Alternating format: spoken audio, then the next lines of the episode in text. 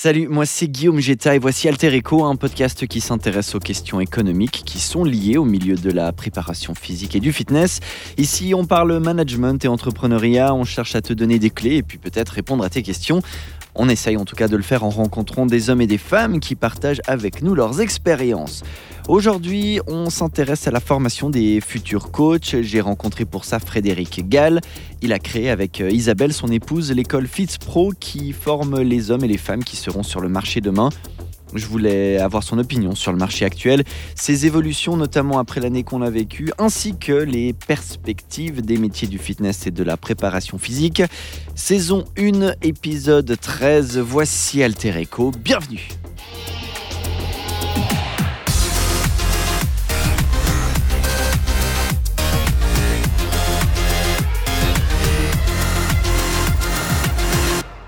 Frédéric Gall, je suis le directeur fondateur de, de FitzPro avec mon épouse. J'ai aujourd'hui bientôt 53 ans, marié et papa de, trois filles.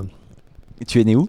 Alors, euh, je suis breton, euh, exilé en Suisse depuis maintenant près de 22 ans. Voilà, je suis originaire de Lorient en Bretagne. Et, euh, voilà, avec une, migration il y a maintenant 22 ans vers la Suisse, Suisse a une opportunité professionnelle qui s'est transformée en une grande opportunité de vie. Ville de Marin, Lorient, non? Voilà, ville de Marin, oui, breton, euh, voilà, exactement. Mais t'as pas pu venir en bateau ici, par contre. J'ai pas pu venir. C'est pas facile d'arriver, hein, euh, mais euh, votre lac est magnifique. C'est une, une, une, très belle mer. Exactement. Et donc, tu as fondé FitzPro ici. L'histoire de FitzPro, en quelques mots, ça, ça part de quoi? Alors, FitzPro, bah, on pourrait dire que c'est une longue histoire, mais c'est avant tout. alors, une opportunité, ça part toujours d'une impulsion, peut-être d'un accident, d'une opportunité, et qu'on a transformé, nous, bah, finalement, en un projet mais tout part toujours d'une vision. Voilà, ça c'est euh, c'est quelque chose qu'on a finalement pu réaliser ici en Suisse, suite à des différentes opportunités. Mais euh, ça part d'une vision et l'envie de, de, mettre à profit euh, une expérience qu'on avait déjà acquise dans l'industrie du fitness en France, en Europe, et on a eu l'opportunité de développer ça en Suisse.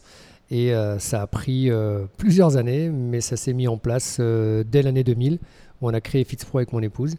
Et euh, voilà, on s'est lancé dans l'aventure entrepreneuriale de la formation euh, dans le secteur du fitness. Là, l'objectif à ce moment-là, c'est formation des futurs coachs. Oui, au départ, on part sur la formation. C'est ce qu'on vient du fitness. On en faisait déjà de la formation un petit peu en France. Et euh, on a voulu mettre à profit notre expérience. On le, on le, faisait de façon dynamique sur France. Et en venant, on s'est dit, on va, voilà, on va créer à nouveau une école en Suisse. C'était la formation à, à, à 200% et d'autres services se sont rajoutés avec les années. Donc à ce moment-là, vous êtes que les deux à faire ça Oui, on commence à deux et avec quelques collègues quand même assez rapidement. Euh, quelques collègues qui d'ailleurs, quand certains, certains continuent à travailler avec nous, c'est assez extraordinaire. C'est aussi 22 euh, ans après, on, travaille encore avec des gens qu'on a rencontrés tout au début. Et euh, ça, c'est aussi une fierté de, garder des collaborateurs qui restent eux aussi vraiment très très performants dans leur, dans leur travail de formateur.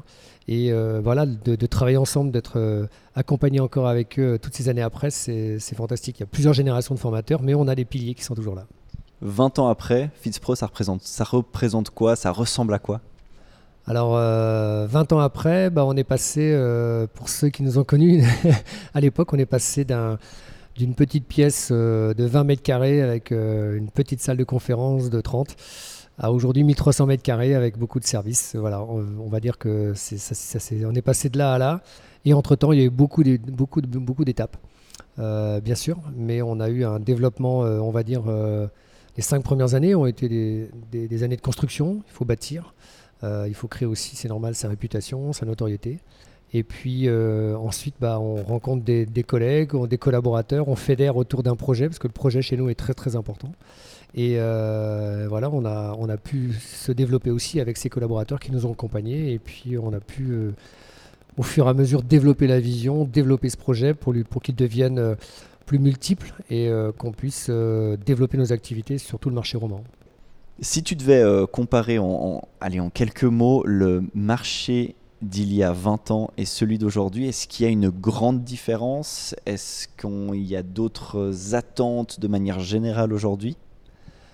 Alors oui, on ne peut pas dire le contraire. alors par expérience, puisque ça fait près de 30 ans qu'on est dans l'industrie du fitness euh, en France et en Europe euh, et en Suisse, euh, oui, il y a une grosse différence. Il y a une forte professionnalisation qui s'est mise en place. on arrive, on, a commencé avec mon épouse dans le fitness dans les années 90. on est arrivé en Suisse à la fin des années 90, dix ans après. On a eu la chance de beaucoup voyager et effectivement, on est passé d'un d'un marché euh, avec des, entrepreneurs, les dirigeants de salles de fitness par exemple étaient beaucoup des indépendants, des passionnés qui avaient monté des salles euh, sur une passion du, du, fitness, bodybuilding, aérobic à l'époque. Des personnes qui s'y consacraient plutôt à temps plein ou? Alors oui, souvent ils avaient, bah, à l'époque ils pouvaient avoir un, travail à côté, mais ils se sont jetés dans le fitness. Ensuite ils ont, c'est devenu leur affaire principale. Euh, mais aujourd'hui, et aujourd'hui pour certains sont toujours là, ok, et certains avec succès. Mais effectivement, on va constater également, euh, comme pour toutes les industries, bah, on fait du benchmark. Il euh, n'y a pas de raison que le fitness, c'est avant tout une industrie de services et de loisirs. Donc, euh, toutes les, industries de services et de loisirs ont subi des, mutations, dont celle de la segmentation du marché. Aujourd'hui, on a des grandes chaînes, des clubs indépendants, des micro-gyms, plusieurs générations qui s'entraînent différemment. Donc, ça a beaucoup, beaucoup changé et le fitness est devenu multiple et divers alors qu'avant, un club de fitness représentait un petit peu le, fitness. Aujourd'hui, il y a beaucoup de clubs, beaucoup de possibilités, euh, une échelle de prix très importante et de services. Avec, et une société qui a beaucoup évolué et quatre générations qui font du fitness. Ce qui n'est jamais arrivé, comme partout, on a quatre générations qui pratiquent des activités de fitness. Les plus jeunes, la Gen Z, génération Millenniums, génération euh, X, et enfin les baby boomers qui sont toujours dans les clubs. Donc ça fait beaucoup. Est-ce que c'est des, opportunités aussi de spécialisation? Bah, Complètement. Avant, on essayait, de, plaire et de toucher le plus grand nombre. Euh, le mass market, ça a pas mal marché au début. Euh, on est passé de l'aérobic et du bodybuilding jusqu'à aujourd'hui, l'avènement du, cardio training qui est venu, euh, les cours collectifs qui ont évolué, les mills. On est arrivé à des, des méthodes, de, ce sont des méthodes et des concepts qui sont arrivés. Avant, on était très amateurs mais ça avait un côté très fun. Euh, aujourd'hui, tout est devenu plus professionnel, plus cadré. Euh, parfois, ça peut perdre un petit peu de sens, mais par contre, euh, c'est beaucoup plus pro, mais il faut se positionner. Donc le positionnement n'a jamais été aussi vrai. On ne peut pas forcément fonctionner sur tout le monde, ou certaines industries, les majors, vont se mettre dessus, sur le mass market. Euh, les low cost existent, euh, les premiums existent, euh, les middle class existent, les boutiques gym existent, le service, le personal training. Donc il faut foncièrement se positionner. c'est la clé dès que l'on est plutôt indépendant et pas forcément une grosse structure. La, transition est, toute trouvée du coup pour parler du marché du coaching aujourd'hui de manière générale. Euh, ce qui nous intéresse aujourd'hui dans cette discussion, c'est majoritairement les coachs, euh, les personnes qui, vont, qui arrivent sur le marché, les, celles et ceux qui sont d'aujourd'hui et de demain. Aujourd'hui, comment tu pourrais décrire le profil de un ou une bon ou bonne coach? Alors, bah, FITSPRO est une école de formation, ça fait plus de 20 ans qu'on fait de la formation fitness professionnelle en Suisse. Donc euh, effectivement, on côtoie, euh, tant mieux pour nous aujourd'hui, euh, beaucoup d'étudiants depuis plusieurs années chaque année. C'est assez sensible de, ressentir effectivement quelles sont leurs attentes. Donc aujourd'hui, un, bon coach doit être avant tout adapté à l'industrie. Donc il faut qu'il ait absolument conscience où est-ce qu'il va évoluer. Et donc déjà, de par ce qu'on vient de dire, il est forcément lui aussi sans doute multiple et divers il faut qu'il ait, euh, qu'il, ait entendu, vu, compris dans quel milieu il va évoluer. Donc il ne faut pas se limiter uniquement à son club de fitness, uniquement à vouloir faire peut-être que du crossfit, uniquement à vouloir. Donc au début, dans notre métier, on va tendance à dire, essaye, on va essayer de former les gens, les orienter à devenir de bons généralistes. Puis, pourquoi pas, de passer à devenir d'excellents spécialistes. Mais on peut rester un très bon généraliste pendant des années. Euh, beaucoup veulent trop tôt se spécialiser. Euh, ce qui est une erreur, on ne peut pas se spécialiser entièrement. Un bon généraliste fera un bon spécialiste, l'inverse n'existe pas. Donc euh, pour nous, c'est plus intéressant quand ils sont, on les aide beaucoup en partageant avec eux à se positionner, à comprendre que l'industrie est diverse et qu'il faut s'y intéresser, il faut être curieux.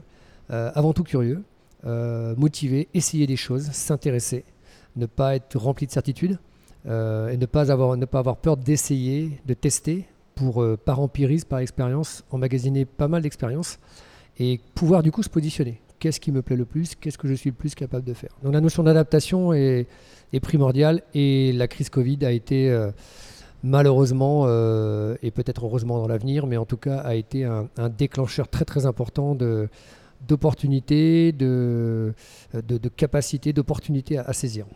Avant de revenir sur l'aspect Covid, euh, une question que je me pose sur l'aspect de la curiosité et du, profil vraiment des futurs coachs.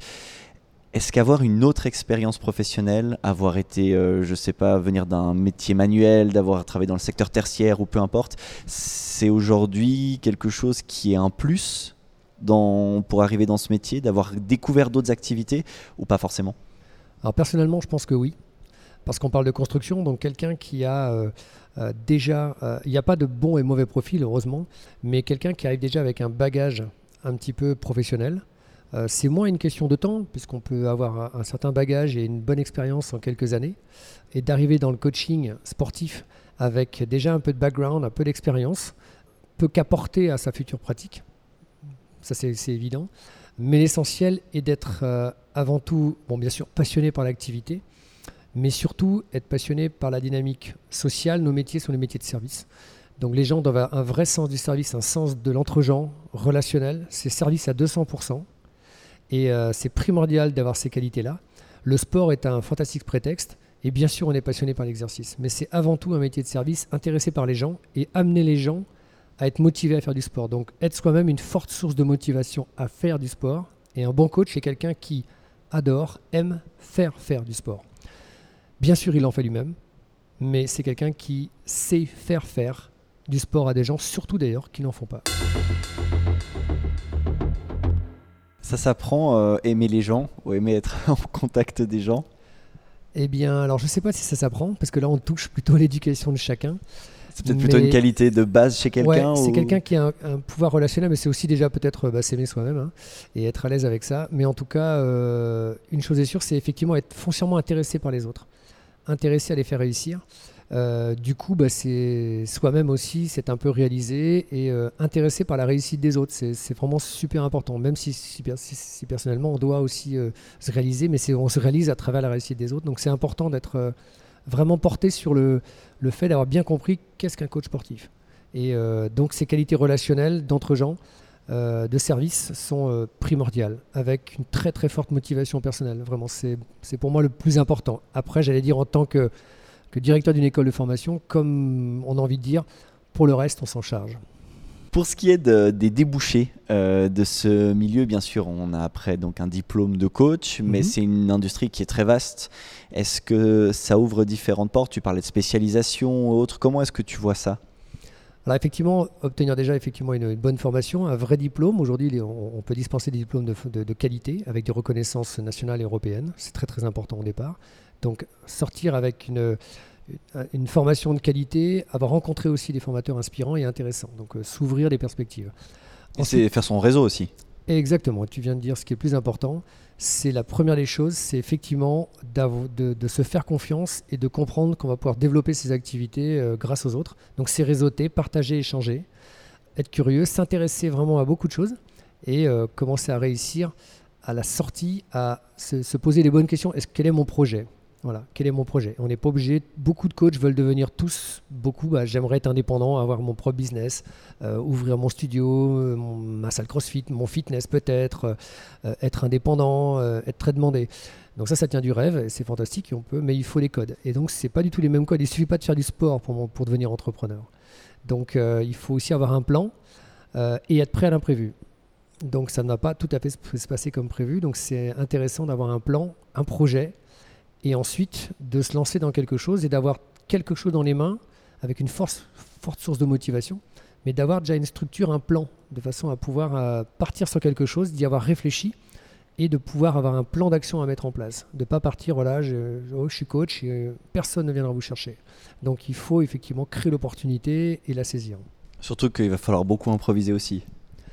Alors ça, oui, effectivement, euh, comme disait, voilà, attention aux certitudes, c'est vraiment avoir un plan, euh, savoir improviser, s'adapter, euh, effectivement, et être prêt à l'imprévu. Moi j'aime bien ça, soit prêt à l'imprévu. Donc comme on ne sait pas ce qui va se passer, ça fait partie d'une case qui va arriver.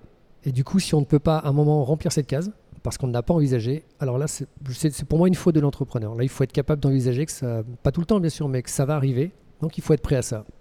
Il y a une ou deux caractéristiques qui ressortent chez les différents individus qui participent à ces formations où on arrive à voir les personnes qui ont peut-être un peu plus la graine entrepreneuriale et qui vont assez rapidement se lancer à leur propre compte, et d'autres chez qui c'est peut-être mieux qu'elles envisagent une carrière dans une structure établie parce que peut-être elles s'épanouiront plus. Est-ce que tu vois des critères comme ça qui ressortent? Oui, on voit bien. Et d'ailleurs, il n'y a pas de bon et mauvais modèle. Euh, le bon coach n'est pas forcément quelqu'un qui est forcément indépendant, qui a monté. C'est, comme on le disait tout à l'heure, la réussite, elle peut être, elle est perçue. Chacun perçoit sa forme de Le seul bon modèle, c'est le sien. C'est exactement les limites que les limites que l'on a, c'est celles qu'on se donne.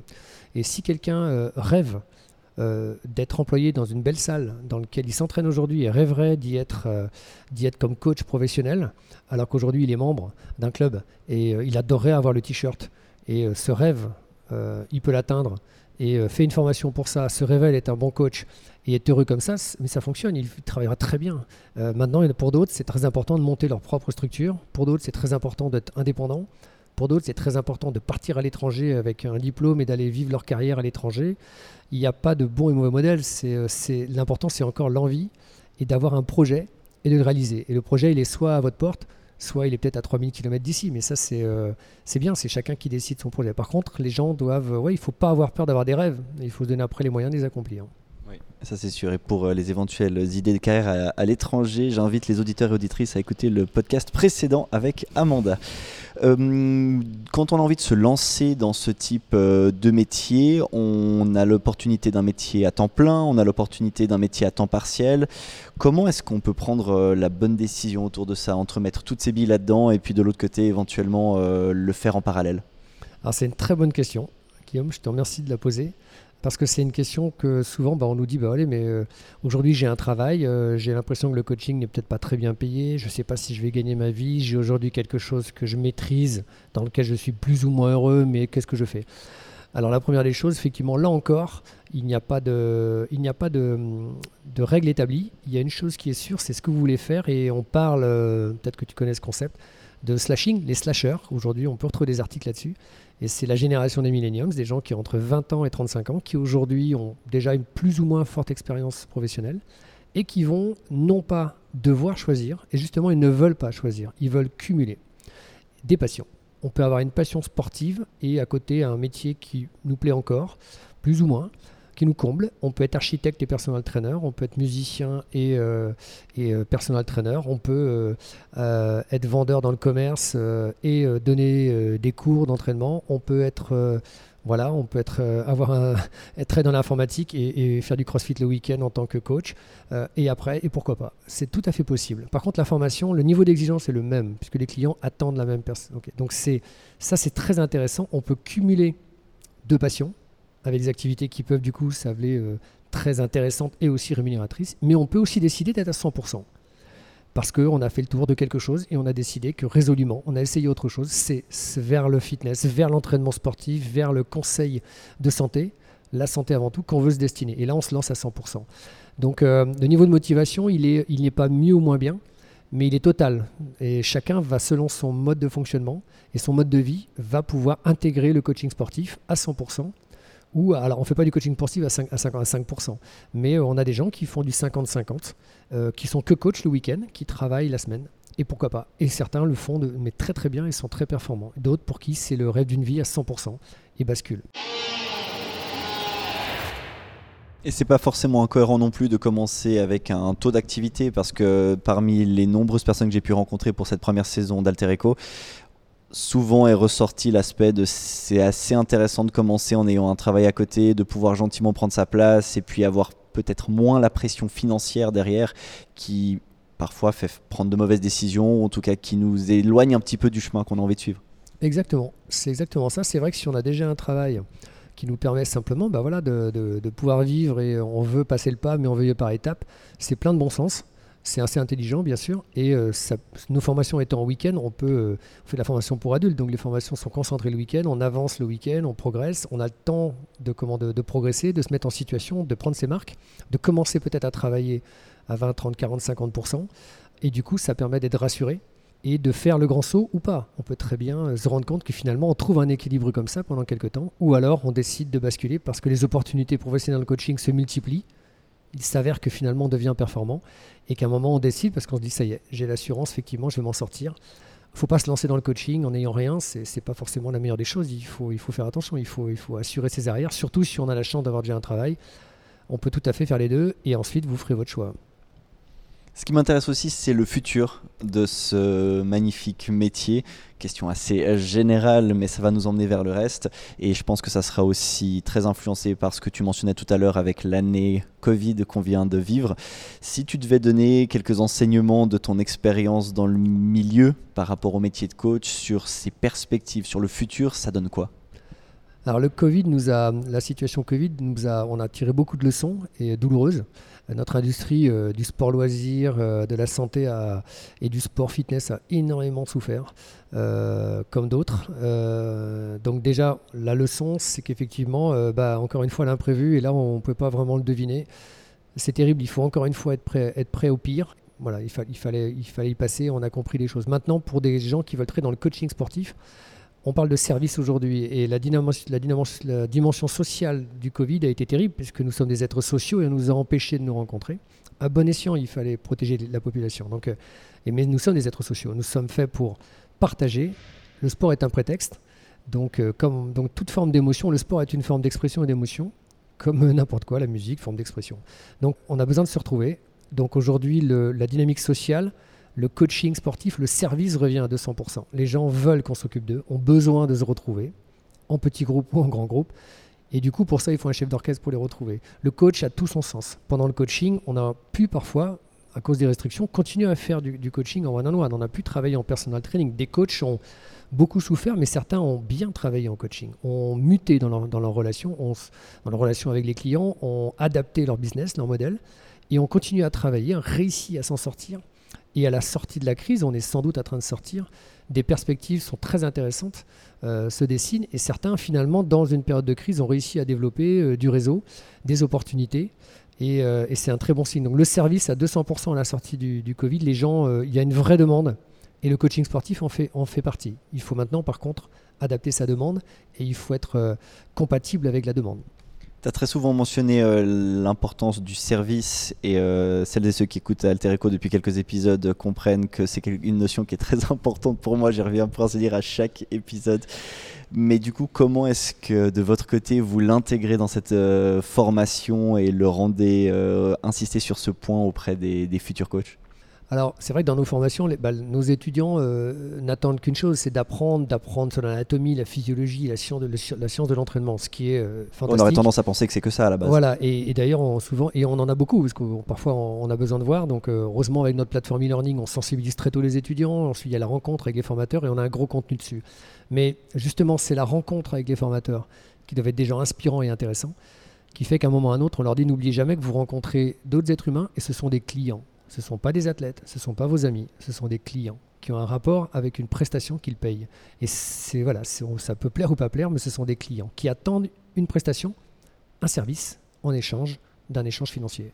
Donc c'est très très important. Et à partir de là, le service, c'est un métier de service à 200%. On est plus proche euh, de l'hôtellerie que euh, voilà, on ne prépare pas grand monde aux Jeux Olympiques, euh, un coach sportif. C'est quelqu'un qui fait faire du sport et du fitness à des gens qui n'en font pas. C'est 80% de notre métier. Et ce n'est pas ce que l'on fait qui est important, c'est comment on le fait et qui l'on est aux yeux de nos clients. À partir du moment où on est on, devient, on a compris que c'est un métier de service, on utilise les codes du service, de la relation, de l'entre-gens, et qu'on est, on a nous-mêmes par passion, on développe une vraie source d'inspiration et de motivation pour les clients. À ce moment-là, on va créer une relation forte, de la valeur, une forte valeur perçue, donc de la valeur ajoutée, et là, on va attirer des gens qui se disent voilà, quelqu'un qui va m'aider à me sentir mieux, perte de poids, tonification, euh, rééducation, enfin bref, un objectif sportif ou de santé. Et c'est ça. Donc, ce au départ, c'est 200%, notre métier est 200% un métier de service. Le sport est un fantastique prétexte. Et en même temps, parfois, c'est très compliqué parce qu'on a une proximité avec ces gens qui est très forte. Certains et certaines clients-clientes vont vraiment se confier sur les problèmes que ces personnes peuvent rencontrer dans leur vie, etc. Comment on maintient aussi quelque part cette espèce de, distance qui est importante parce qu'il y a une rémunération aussi et qu'on rentre pas dans ce cercle de on va faire trop de cadeaux au risque après de se mettre soi-même dans une situation difficile? Évidemment, bah, on arrive dans les métiers de service contre une prestation. Euh, il ne faut pas oublier ce que l'on est. Euh, on dispense une prestation sportive. On a des qualités humaines. On peut partager. Un bon professionnel prendre la distance également avec sa clientèle. Il a une vie à côté. C'est quelqu'un qui, euh, voilà, il faut faire attention à la passion. La passion cristallise aussi. Hein, donc, euh, Parce qu'on a envie de leur dire, mais tu peux me contacter quand tu veux. Exactement.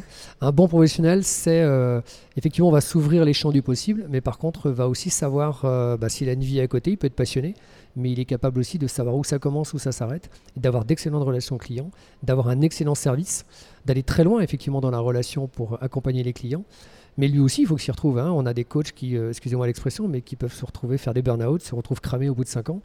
Parce que bah, voilà, si, on fait 7 euh, ou 10 euh, euh WOD en CrossFit par jour, bah, au bout de 5 ans, vous êtes cramé. si vous donnez trop de cours dans la semaine, vous êtes fatigué. Si vous passez votre temps à faire du coaching, vous vous y retrouvez plus en fait. Donc non, c'est important de trouver un équilibre pour soi. Et il faut, le, coach doit continuer à pratiquer sa pratique personnelle mais euh, il va s'occuper à 80% de ses clients, mais il faut qu'il garde ses 20% pour lui, pour se nourrir, pour apprendre, pour euh, continuer à progresser et apporter toujours service. Donc la notion de service, c'est un équilibre aussi. Voilà, effectivement, il faut que le coach euh, sache se protéger et se garder un espace aussi dans son travail, parce que c'est un métier passion, donc on peut vite se retrouver embarqué. Et s'il faut tenir dans le temps, il va falloir effectivement bah, à un moment ménager sa monture. Aujourd'hui, lorsque tu rencontres euh, les futurs coachs, euh, certains et certaines envisagent de faire des carrières long terme peut-être aussi et de vraiment se lancer à 200% euh, dans, dans, cette activité. Comment est-ce qu'on peut mettre en place une vision long terme et solide d'une activité, de cette activité? Bah Effectivement, c'est là encore beaucoup de très bonnes questions. C'est c'est vraiment la, chose parfois qui est la plus difficile puisqu'on commence une formation et puis euh, on ne sait pas en fait. C'est difficile de se projeter à, moyen long terme. Euh, je crois que la, société a beaucoup évolué. Euh, il y a une versatilité du marché qui est très forte, mais dans toutes les industries. La versatilité, c'est simplement, bah, peut, le mot versatile peut être vu de façon positive ou négative. La versatilité, c'est vrai que dans les milieux du, service, euh, du coaching sportif, on a aussi beaucoup de turnover. Euh, on peut y rester des années, on peut y rester que 3 à 5 ans. Euh, ce n'est pas une obligation, il faut absolument intégrer le fait que ça peut être long et court ou court. Mais Surtout qu'on en parlait en préparant euh, cette interview, euh, tu le disais toi-même, aujourd'hui euh, de plus en plus, eh ben voilà, on fait des jobs différents, on change de milieu, on change de plus en plus souvent. Et c'est ce qui attire aussi la génération, particulièrement on parle encore des millenniums, ce qui leur plaît c'est la diversité et, d'être multiple. donc si, si, en face l'employeur ou le partenaire ne s'y adapte pas, il risque de rencontrer en fait aussi une problématique. Maintenant, l'idée c'est de s'inscrire quand même un peu dans la durée, dans l'équilibre, et pour ça par contre il faut avoir un plan et une stratégie. Donc effectivement, si on est euh, que dans l'enthousiasme, la passion euh, des débuts, il faut aussi avoir un plan, il faut avoir un projet pour l'élaborer dans, le long terme. Et enfin, développer un réseau de façon à ce que des partenaires, des collaborateurs vous permettent de donner du, donner du sens à votre projet professionnel qui, lui, peut prendre de l'envergure et évidemment grossit, prendre la place dans votre vie, devient quelque chose de sérieux, de rémunérateur, d'équilibrant. Et du coup, on peut se dire, bah, finalement, je vais aller plus loin. On peut, et on doit être prêt aussi à des évolutions. On peut donner des évolutions à son métier de coach sportif. Maintenant, euh, c'est un vrai choix au départ, c'est une vraie vision personnelle. Donc euh, il faut se, il faut ça peut être relativement court, certains vont, vont faire un passage, d'autres vont y rester plus longtemps, et certains vont y faire carrière. Par contre, il y a, euh, il y a encore 20 ans, on envisageait que soit quelques heures, soit tout, mais ça, a pas mal changé là-dessus. Et ça, c'est plutôt riche. C'est-à-dire que, et maintenant, le monde de l'emploi, du coaching, les employeurs doivent se préparer à cette versatilité, donc être aussi tout constamment en recrutement, se dire que des talents, des opportunités vont arriver et tout faire. Qu'est-ce que je vais faire en tant qu'employeur dans le milieu du coaching aussi pour garder ces bons collaborateurs, puisque effectivement ils sont, ils sont intéressants et, être capable des deux côtés d'apporter quelque chose. Parmi les étudiants et étudiantes que tu rencontres et encadres, tu dirais que la majorité a une idée assez précise au départ, euh, une direction ou moins? Je pense que oui, ils ont une idée. En tout cas, beaucoup ont aujourd'hui c'est normal, ils ont un rêve, souvent, un objectif, mais souvent un rêve de devenir, par exemple, coach sportif. Euh, et pourquoi pas? Et ils ont raison. Heureusement, il faut des rêves. Hein. On, a, on, a, quand même beaucoup souffert, donc euh, il faut rêver. Maintenant, effectivement, parfois, ils ont une idée j'aimerais être coach sportif. Et c'est vrai que dans 2-3 ans, certains nous disent j'aimerais devenir être mon propre patron, être indépendant. D'autres disent j'aimerais monter ma structure. Ou j'aimerais travailler dans telle, structure, dans un studio ou dans tel club. Ça me donne envie parce que je trouve ce club magnifique, etc. Donc, ils ont globalement, nos étudiants et étudiantes ont déjà un projet, parce qu'ils ils sont aussi pratiquants, assez assidus, donc ils ont parfois côtoyé plusieurs environnements et ils commencent à les mélanger, à se dire tiens, soit c'est ça, soit peut-être je mélangerai un peu des deux. J'ai besoin d'une expérience en entreprise pendant quelques temps, mais ils ont déjà intégré qu'ils vont prendre cette expérience de 2-3 ans, 1 ou 2 ans, et peut-être ils partiront après sur une démarche entrepreneuriale. Mais pas tous, pas forcément. Sauf si justement ils trouvent euh, effectivement déjà une entreprise dans laquelle ils peuvent se complètement se réaliser et ils ont envie d'y rester et développer leurs leur capacités. Tu as déjà eu des étudiants ou étudiantes qui ne pratiquaient pas? Alors non, ou pas assez, mais à ce moment-là, ils commencent, généralement, ils ne commencent pas le cursus tout de suite. Puisque bah, alors, on est, on, est une, on est une école de sport le sport, c'est notre ADN. Donc, moi, je me permets de dire aux gens je dis écoutez, quand vous allez prendre un cours de natation, si vous ne savez pas encore nager, ça va être compliqué. Donc là, on veut un, bon niveau de pratique. Par contre, on ne demande pas aux gens d'être champions olympiques. On demande aux gens d'avoir un vrai bon niveau de pratique, mais surtout, surtout, une motivation à faire du sport qui est sans limite. Et à partir de là, nous, on peut vraiment les aider. Mais il faut une vraie sensibilité avec l'exercice, la santé, le mouvement, le sport. Certains, sont, certains et certaines sont très, très entraînés. Euh, évidemment, et tant mieux. Le corps est une arme, c'est un temple. Mais n'est pas tout. Il faut, euh, on va s'en servir. Mais pour vraiment les qualités du bon coach, c'est quelqu'un qui, euh, qui a déjà, voilà, qui, qui, se dit que c'est quelque chose qui, va, qui fait partie de sa vie. Et il va essayer de transformer cette, cette passion en une activité régulière. Et on peut très bien en faire une activité rémunératrice, un vrai business, son métier, ou une partie de son métier. Mais il faut être entraîné, ouais, il, faut, aimer le sport. Et, voilà, maintenant, on a des gens qui sont, des bons sportifs, et d'excellents coachs avec une relation incroyable et qui ont, euh, qui ont énormément de partenaires et beaucoup de clients parce qu'ils sont surtout très attractifs et ils restent aussi, attention, accessibles. Ce sont des gens qui, qui vont être assez accessibles pour la clientèle. Quelqu'un accessible d'un point de vue financier ou accessible d'un point de vue humain? D'un point de vue humain ou physique. Vous êtes tellement fort, tellement impressionnant que ça peut faire peur. Donc euh, il, faut, il faut se rendre accessible. Par contre, quelqu'un qui est entraîné et qui a des qualités relationnelles et qui se rend accessible humainement, bon là vous faites un carton.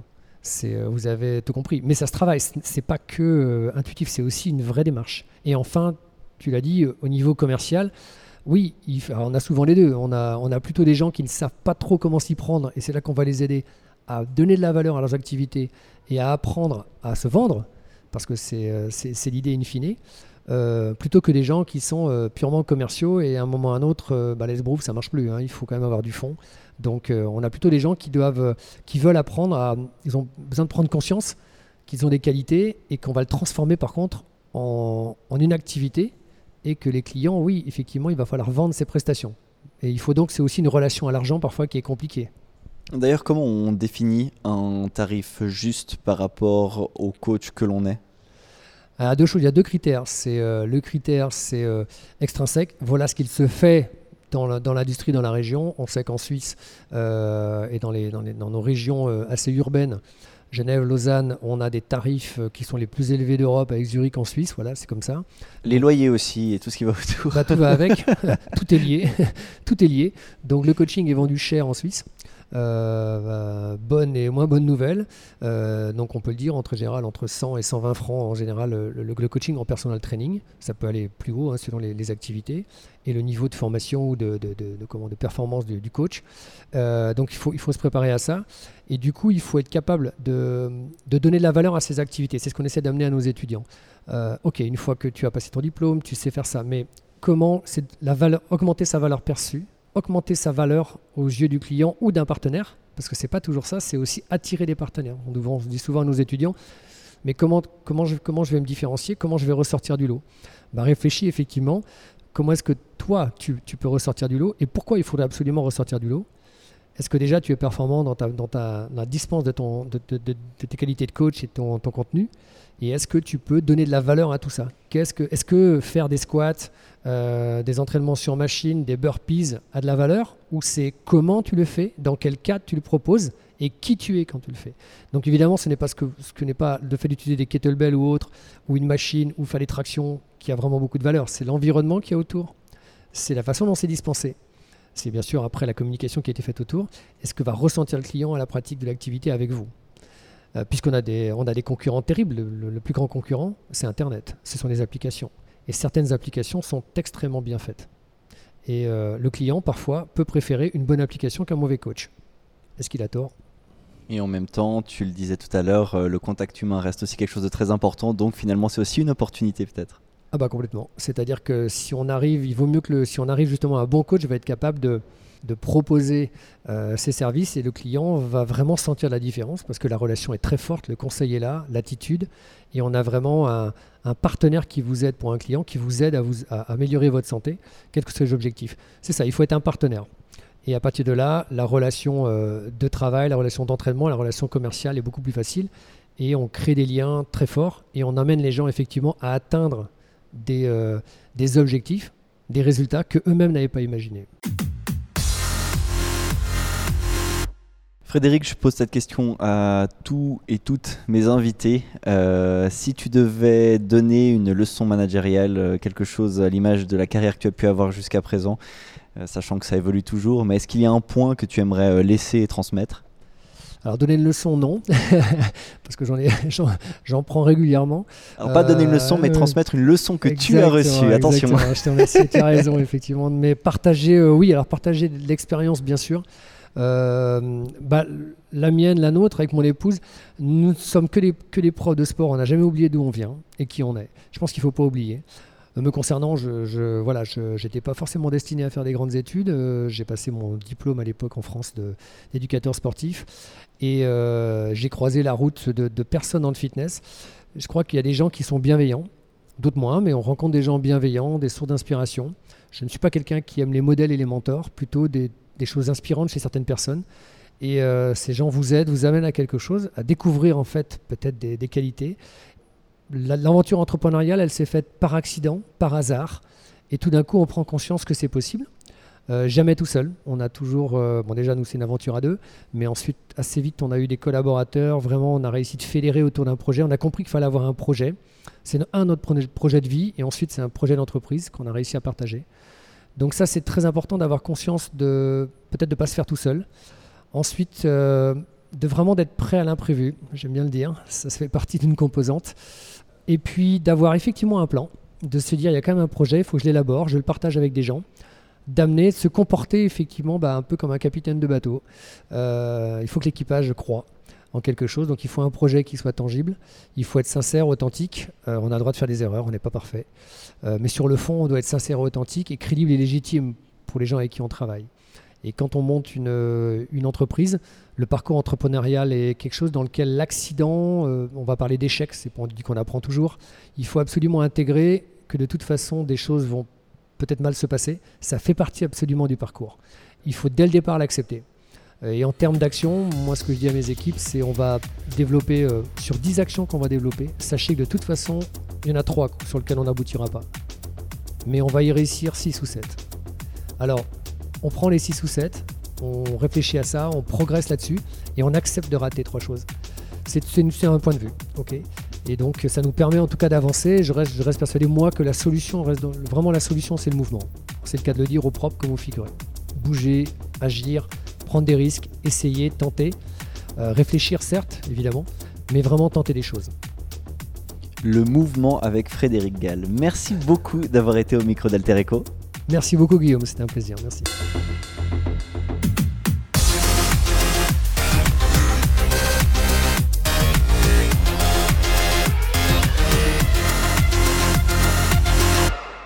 Merci beaucoup d'avoir écouté Alter Echo. Tu peux me retrouver sur Instagram, bien sûr. N'hésite pas à me dire ce que tu penses de ces épisodes, mais aussi à me dire ce que tu souhaiterais entendre, les pistes à explorer et puis les questions managériales essentielles à tes yeux. Surtout, abonne-toi pour ne rater aucun épisode. Tu peux d'ailleurs hein, soutenir ce projet en le partageant avec tes proches, ainsi que sur les réseaux sociaux. On se voit tout bientôt. Merci beaucoup pour ta fidélité. C'était Alter Echo. Salut